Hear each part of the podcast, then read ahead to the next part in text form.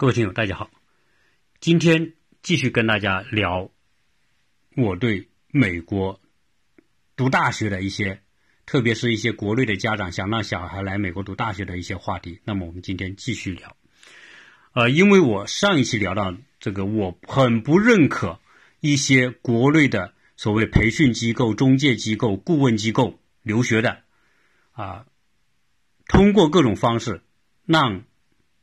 那些资质，我们说的资质就是他的这种啊天分呐，或者才能啊能力不是那么卓越的人，怂恿他们去一步到位啊，这是我不认可的啊。为什么呢？因为这个会带来很多的后患。呃，有一个消息啊，大家你在网上一搜会搜到，说这个美国的这个著名的大学，每年有很多的中国学生。被迫退学或者转学，啊，当然有人说，这个长春的门校百分之二十五的中国学生读不下去，最后被迫转学的，被淘汰的。那这个话题有人说，哎，这个是夸大了呀，或者是这个是瞎说啊什么的，哎，且不管他是不是夸大，但是有很多中国学生在这些别人进不去的学校进去之后读不下去的，最后转学的，这是事实。至于比例是不是准确，我们不去追究。为什么我要说说这个事实很重要呢？因为这种事实就是我们国内的那些机构或者我们家长的焦虑，要求孩子一步到位带来的后果。为什么？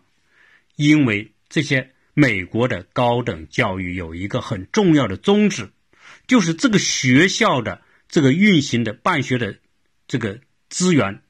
他的标准、他的要求和他招的学生要匹配，一定要记清楚。美国大学的核心教育叫匹配，最优质的大学一定招最优秀的学生。普通的大学我可能招普通的学生，但是如果最优秀的大学一不小心招进去了不够优秀，但是包装的很优秀的。可能这个孩子就是被淘汰的那一个，原因是这些优秀的学生，我优秀的大学跟那就是折腾孩子的，就是折腾这帮熊孩子。你你能成为优秀的，你就留下；成不了优秀的，就就淘汰。当然，他折腾是说用大量的高难度的一些任务、学习任务、作业、论文、课题、团队合作项目等等。大量的阅读，如果你不够优秀，你根本应付不了。好，那我们国内那些不良的某某什么什么什么，是我不说谁嘛啊啊！大家一注一一说到这个留学，你就知道国内哪些机构牛逼啊！你能想到的哪些机构啊？你去想，他们是不是属于那些良心大大的坏的这些中介？肯定有一部分是我，肯定有一些也是良心好的，但是良心坏的一定不少。为什么呢？因为这些顾问、这些机构、这些中介和那些培训班就串通一起，做了一个很大的局，给这些资质、资历、天分、才能一般的孩子来突击，突击什么？突击怎么考试？所以才会有国内大量的突击培训班。那这种突击培训班呢？这些人也实在太厉害了。为什么他一突击就有效？我们很多在美国读书的学生要跑回中国去突击培训，培训什么？培训托福。哎呦，我一听我真的我就觉得这叫什么世道嘛？你本来来美国学。你不就学语言呢？学学这个美国的这些文化的吗？你为什么跑回中国去培训托福考试？那道理很简单，因为什么呢？因为这些学校有门槛，你这孩子才能一般，达不到这个门槛，你回去突击一下，把成绩做得漂亮。大家会说，这个自然你这个孩子才能一般，这个这个突击下考试就能考得这么好吗？哎，这就是神奇之处。我们国内的那些培训机构，什么方的、什么圆的、什么什么这些这些培训机构，大名鼎鼎的培训机构，人家就有这帮人才。那这帮人才真的是祸国殃民的人才。为什么呢？他能够把美国的、英国的各种考试，特别是英语考试的这个出题、做题的规律。给你吃的透的不能再透，比美国教授还透，比出题的人还牛逼，比人工智能还牛逼。你这就是你你想象不到的中国人的聪明才智用到了极致。哎，告诉你怎么考托福考高分，考雅思考高分，考 GMAT 考高分，大量的给你做题。他们是什么？他们这些人都是美国留学回来的。常年就研究美国这些托福、这些 GRE、这些 GMAT 这些他妈的，对不起啊，就是什么什么什么 MAT 什么也好，各种考试，他把这个题目吃的透透的。这怎么吃呢？因为美国这个考试啊是分题库的，他的题库呢，可能这个这个题库里面多少套题，多少套题目，它是轮着来的，大同小异。不同的熟人，然后这帮孙子啊，这帮所谓的这个专家孙子们，就把这些题目呢给你鬼瓜乱数，给你研究，研究完之后给你研究出概率哈，这一次考试出什么哪种题目的概率有多少，然后就根据这种概率，然后给这些孩子们大量刷题，刷题刷到什么程度？这个有些孩子就是拿着这个托福题目一看，就知道选哪个答案。就是这么神奇，所以我们的这些这个培训高手就可以让你考很高的分，什么托福考个一百一呀，对吧？那个 SAT 呀，考个考个一千五百二啊，一千五百五啊，很多这种高分都出在我们中国的孩子，很多是什么呢？本身在美国留学的，再回去中国突击 SAT、ACT 突击英语托福成绩。啊，那我们而这种情况带来的严重的后果。啊，我必须说这是带来严重的后果，因为国内的培训机构这种做法是祸国殃民的。啊，有可能有很多有今天有听友，如果你是做培训机构的，你立刻不要听我节目了，因为我后面很多东西都是都是都是对对这种做法极其不满的啊，他就是祸国殃民，为什么呢？祸害家长的钱，祸害孩子们的心智，让这些孩子只会考试，但是这种考试在美国教育当中是不是他们要的东西？美国招一个优秀学生，不是招一个高分学生。优秀学生和高分学生有本质的区别，但是我们国内的这些机构、这些留学机构这一系列的啊串通一起的、穿一条裤子的这帮机构，就干这个事儿，就帮你考高分，钻一种空子。这个东西啊。啊这些机构他们是试套高手，拔苗助长的高手，是给家长画饼的高手，然后制作错位的高手。大家清楚了，错位。我刚才讲了，美国高校的宗旨叫人、学生、孩子和学校的匹配，但是呢，我们这些机构这一系列的机构恰恰相反，把中等材质的。中等水平的孩子，中等天分的孩子，通过这种考试拿出天才孩子的分数，然后人家这些大学的招生官也不是说个个都是孙悟空嘛，百分之百都能一看就知道，一看成绩这么好，SAT 成绩这么高，英语成绩这么高，对吧？一包装出来的这个这个文书这么好，活动这么好，那。还是有很多招生官会觉得这个孩子可能不错吧，就招了嘛。招进去之后就惨了。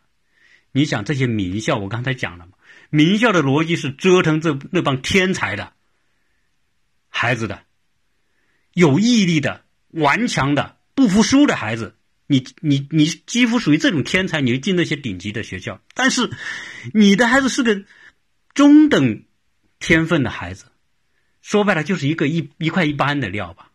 好，你通过这帮机构给你这么一一优化，这么一包装进去了。那我们家长高兴了，哇，这个大摆宴席啊，然后显摆一下，你看我儿子进了名校，top 二十，top 三十，top 多少，top 多少，很有面子，很有光了。他不知道，这个孩子一进那些学校，真的就进入了地狱。他经不起那种折腾，那么高强度的学习，那么高难度的作业，那么大量的阅读，你孩子是考试高手。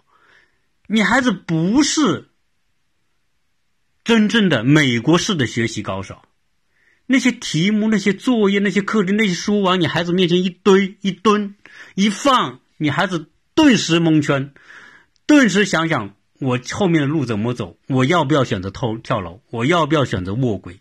因为，因为这种学习和这个孩子的这种能力完全不匹配。比如说。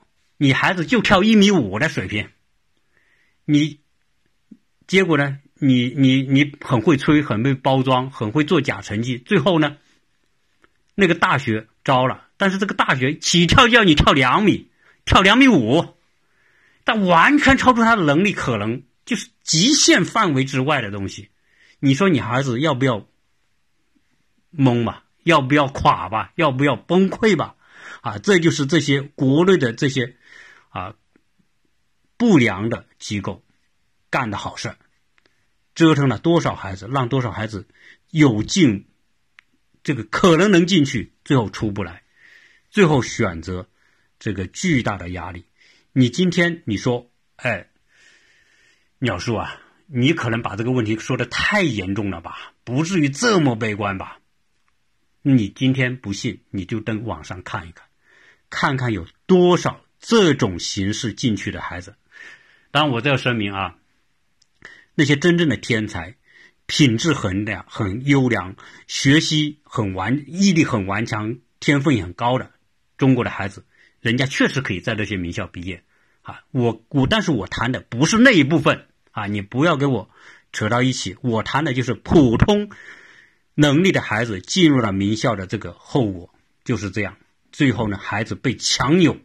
最后扭不出来，那很多孩子，最少你可以看到网上报道的很多的中国孩子，实在熬不过去，选择结束生命跳楼的。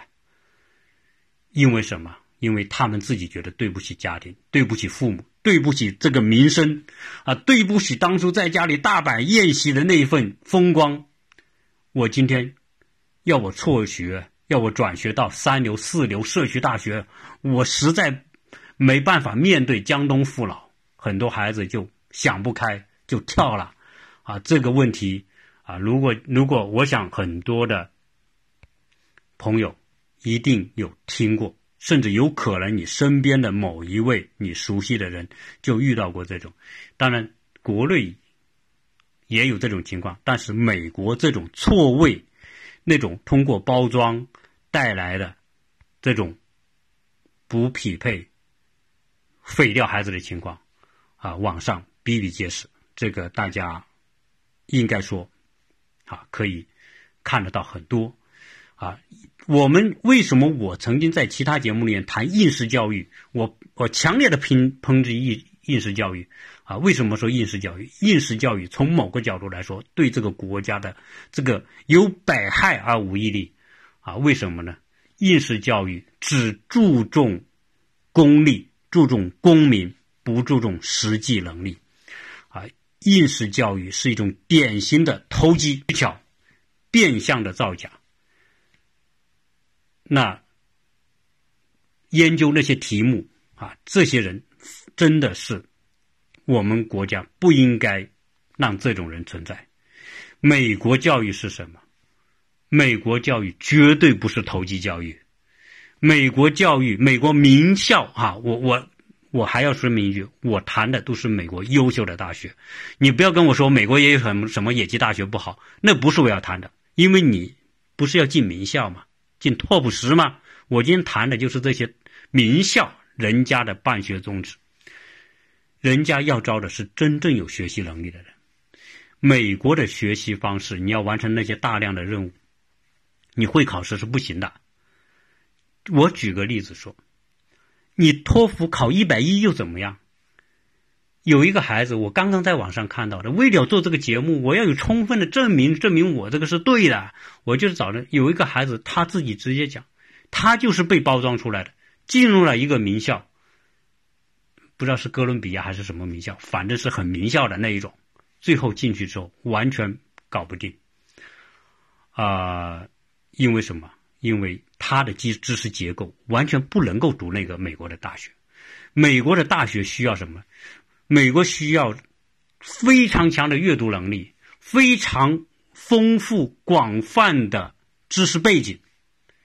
美国的孩子从小学就开始强调阅读，中学强调阅读，高中强调阅读，大学更强调阅读。所有的知识，他的一个孩子他脑中所形成的背景知识，是他进这些优秀大学的前提。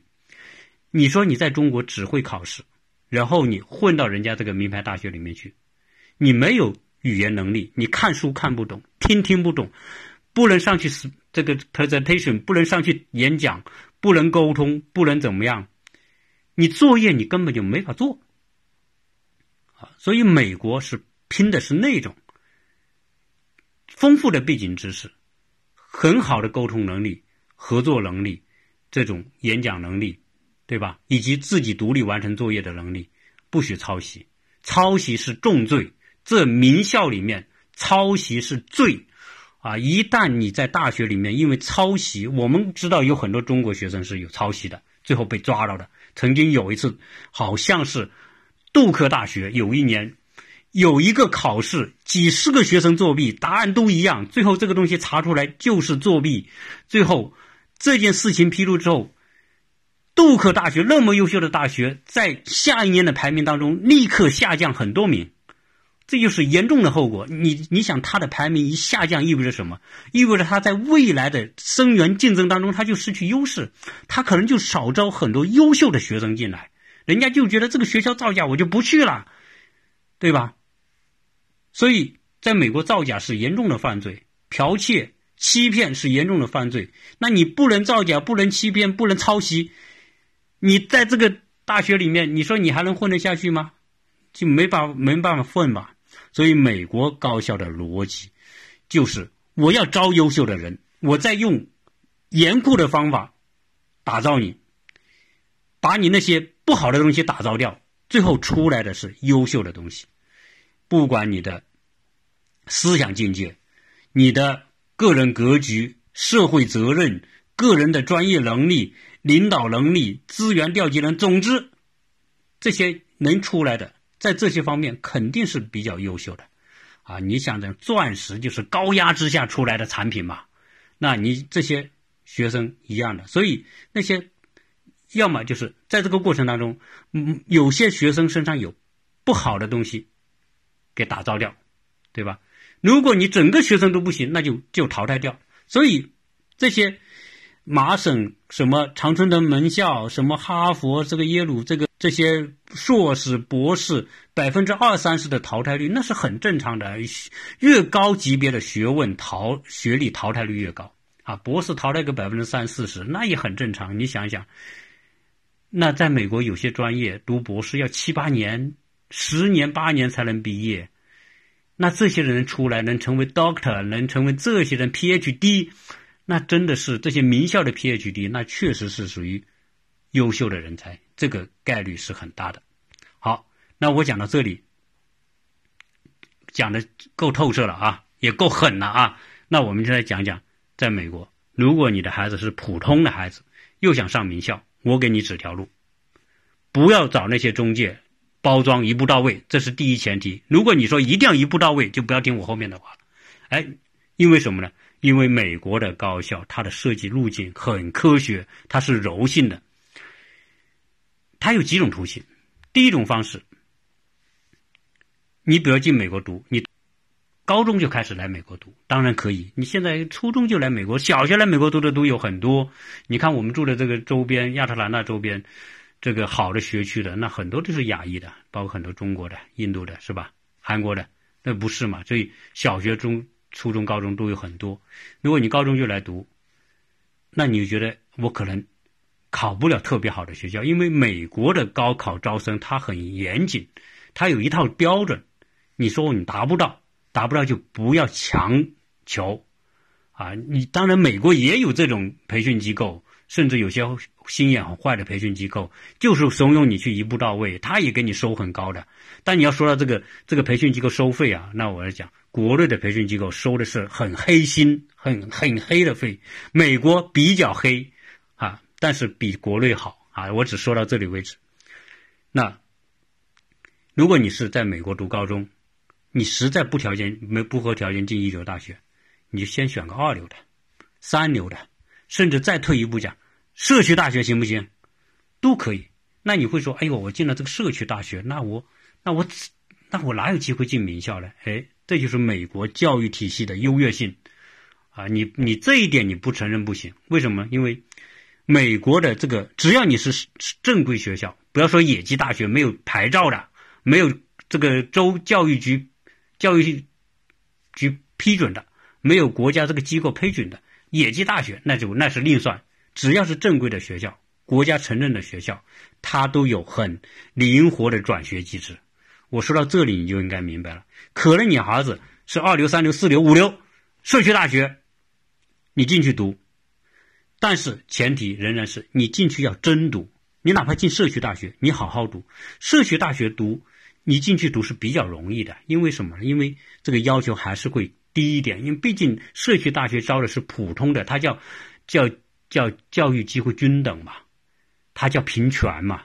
那等于说，嗯，你你不要成绩，你就能进去，只要有个高中毕业证，你就能进社区大学读，啊，这叫这个教育机会的均等。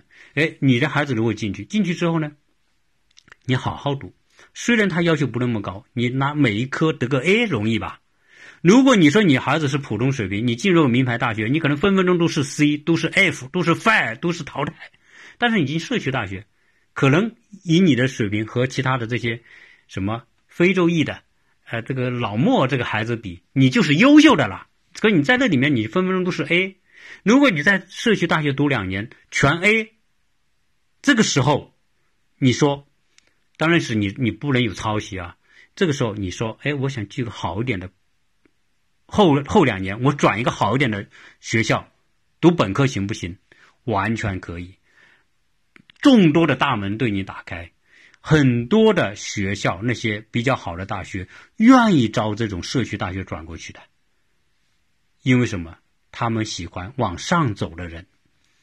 啊，你，那你如果你在社区大学成绩不错，老师给你写推荐信也写得很好，人品各方面都不错，对吧？那，有你就很容易转到那些好的大学去，而这个时候你转好的大学和当初你高中毕业进好的大学这个标准就不一样了。高中毕业进你要我们不讲了吗？有标准化的成绩，有 GPA，然后有课外活动，还有各各种爱好，呃，一大堆的标准来来给你给你画画画定要求。但是如果你从三流四流大学，转一个更高级的大学，他就看你学校的学习成绩了，就没有什么公益，没有课外活动，没有这个，没有那个，什么爱好都没有了。看你在学校的学习成绩、学习态度和学校老师给你的推荐信，这个概率是极大极大的。那我跟你讲，是不是有可能你前面两年读社区大学，第三、第四年读一个二流的？当然，你也可能读一流的，啊，你甚至可能去哈佛都有可能。你去这个这个这个 U C 系系统啊，加州的这个什么伯克利啊，什么 L A 啊，什么洛杉矶呃，这个这个这个圣地亚哥啊等等，你你都有可能进。其他的学校也一样，啊，因为它是复任的，这样呢变成说，哎，你社区大学有可能进普通大学。那你如果你说哦，我可能分店，哎，先进普通大学。读两年，哎，我拿个普通大学的学士毕业证可以吧？然后你你有条件，你可以去工作，工作之后呢，你一边读工作一边去读个硕士。这个时候，如果你本科毕业之后，如果你在本科的成绩不错，你去申请一个硕士，美国大学叫宽进嘛，那有可能你这个是硕士就就变成什么了？硕士可能你就是去了一个一流的大学读硕士学位，或者进个二流大学读硕士学位，对吧？如果你孩子学的不错，你说哎，我还想读博士，甚至你可能申请一流的大学读博士，一边工作一边读博士都有可能。这就是美国。那你也有一种可能就是说。我先进个普通的，反正是我能进啊。毕竟来说呢，如正规一点的学校还是好一些。你比如说州立大学系统，肯定比社区大学要强，不管是师资、自从从条件、从各种正规程度，都会要更好一些。那如果你孩子够得着什么一些州立大学、二流、三流的州立大学，那你就先进州立大学。州立大学读两年，你转一个二流的一流的大学，拿一个本科的。这个好的毕业证也可以，啊，那你说我们在国内读高中，来美国读大学怎么办？千万不要去追名校。如果你的你的能力不够的话，你可以国内高中毕业，到美国，像我刚才讲的，你可以申请个普通大学。因为什么？因为你适应美国教育。如果你前面两年进一个普通的学校，给你一个充分的适应。的过程，不管在语言、在学习、在各个方面，在没有那么高压的情况之下，你能够生存下来，你适应了。有很多孩子是这样，他有后劲的孩子，可能前面人家这个高中毕业成绩不行啊，或者是这这个这个考名校成绩不行，但是有很多孩子他的弹性是很大的，他十八岁的时候不想读，他到二十的时候特别想读，特别用功。对吧？有这种孩子吧？这个时候他就适合进更好的学校了，啊，所以呢，我讲美国的高校名校之路有很多条，啊，你可以读硕士、博士都有机会让你进入名校，关键是你已经有这个能力了，关键是要记住你的能力和这个学校要匹配，你只有达到这种程度。这个孩子才会一步一个脚印很踏实的往上走，他才会有成就感。所以，美国的这种体系不说什么起跑线，说终点线，我觉得这个比较科学。啊，这是我今天这一期跟大家聊这个话题啊很重要的一个。所以，认识美国教育一定要认识。如果你认识美国教育的根本，你才能够针对你的孩子的情况做正确的选择。所以我呢，在这里啊，也因为做节目的原因啊，我有很多美国的听听友，有很多听友是大学的，做教育的，做顾问的，做咨询的，我们也聊过很多。我我很感谢啊，他们跟我聊这些。当然，我本身也很注重了解这一些，因为。啊，我希望我可以帮到很多国内的那些这个用心良苦的家庭、这些家长、那些孩子。我不希望他们掉进那些别人挖的坑里面去。我希望他可以起步低一点，但是他有机会一步一步往上走，然后去达到他的人生希望的那一站，进一从一个比较好的学校毕业啊，从好学校毕业很重要。不是进一个很好的学校，最后被这个学校给淘汰，那个不重要，那个不是我们要的东西，对吧？所以我希望以后我有机会可以帮到国内这些孩子。如果我们的听友，你觉得我今天这一期对你有帮助，如果是你未来你的孩子也想进美国来，欢迎你跟我沟通，哦，我会尽我的能力来给大家建议，甚至给大家帮助，甚至给大家指导，因为。我很注重这个，所以我很注重了解什么样的孩子应该做什么样的安排，做什么样的选择，从而让你的孩子在一个比较健康的过程当中完成大学的学业，未来以非常自信的这种心态，为非常好的适应能力走向社会，不管在美国还是在中国，不要因为错位而伤害了孩子，也伤害了这些父母的对孩子的这个殷切的期望。那这一期呢，就是我想跟大家说的，欢迎大家转发，也欢迎大家给我打赏。啊。关于打赏啊，我要感谢很多的听友，在过去一年啊，给我那么多的支持，给我那么多的颗心啊，我要感谢他们啊！欢迎大家在我的留言里面有感想、有想法跟我留言，我们继续分享这个方面的一些话题。关于教育的话题，我会后面会有更多的内容分享给大家。